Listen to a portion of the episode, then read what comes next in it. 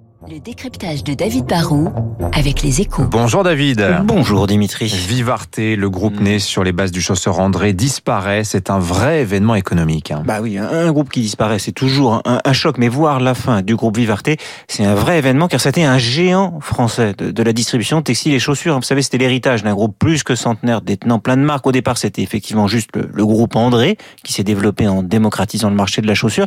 Mais le groupe n'a cessé de racheter plein d'autres marques comme la Halo Chaussures, la Halo Vêtements, Naf Naf, San Marina, Koukaï, Chevignon, Carole, Liberto, Minelli. Bon, c'était un poids lourd dans les centres-villes comme les périphéries de toutes les villes de France. Et pourtant, eh bien, le groupe était en quasi faillite.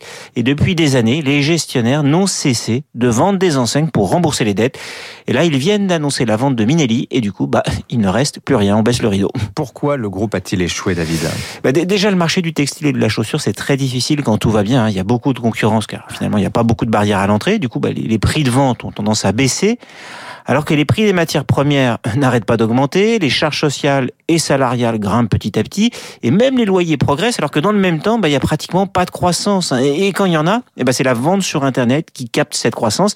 C'est un effet ciseau terrible pour les distributeurs. Et si vous rajoutez sur les deux dernières années une dose de gilet jaune qui bloque les ronds-points qui mènent au commerce, et puis ensuite une bonne, bonne, bonne crise Covid, bah, du coup, bah, c'est la spirale infernale. Est-ce que ça veut dire, David, que ce type de commerce est condamné? Non, alors il y, a- il y a des acteurs qui s'en sortent quand même. hein. Il faut être euh, sur des marques très fortes, capables de, vendre cher en dégageant de, bonnes marges, des marques euh, à la mode ou alors dans le luxe. Ou alors il faut, comme Zara, être très intégré verticalement. Il faut produire ses propres collections en faisant tourner très très vite les produits pour pas brûler trop de cash. C'est ce qu'on appelle la fast fashion.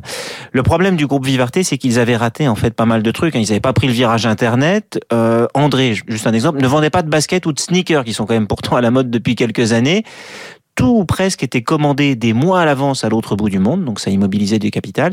Et le groupe avait multiplié les opérations de croissance externe. Il était en fait bien trop endetté et incapable du coup de rembourser ses dettes. Alors, les repreneurs des différentes marques de ce groupe qui a été vendu par appartement sont tous plus petits, sont moins endettés. Ils pourront peut-être s'en sortir parce qu'ils restent sur un marché quand même de renouvellement. hein. Des chaussures et des pantalons, ça se trouve et ça se change.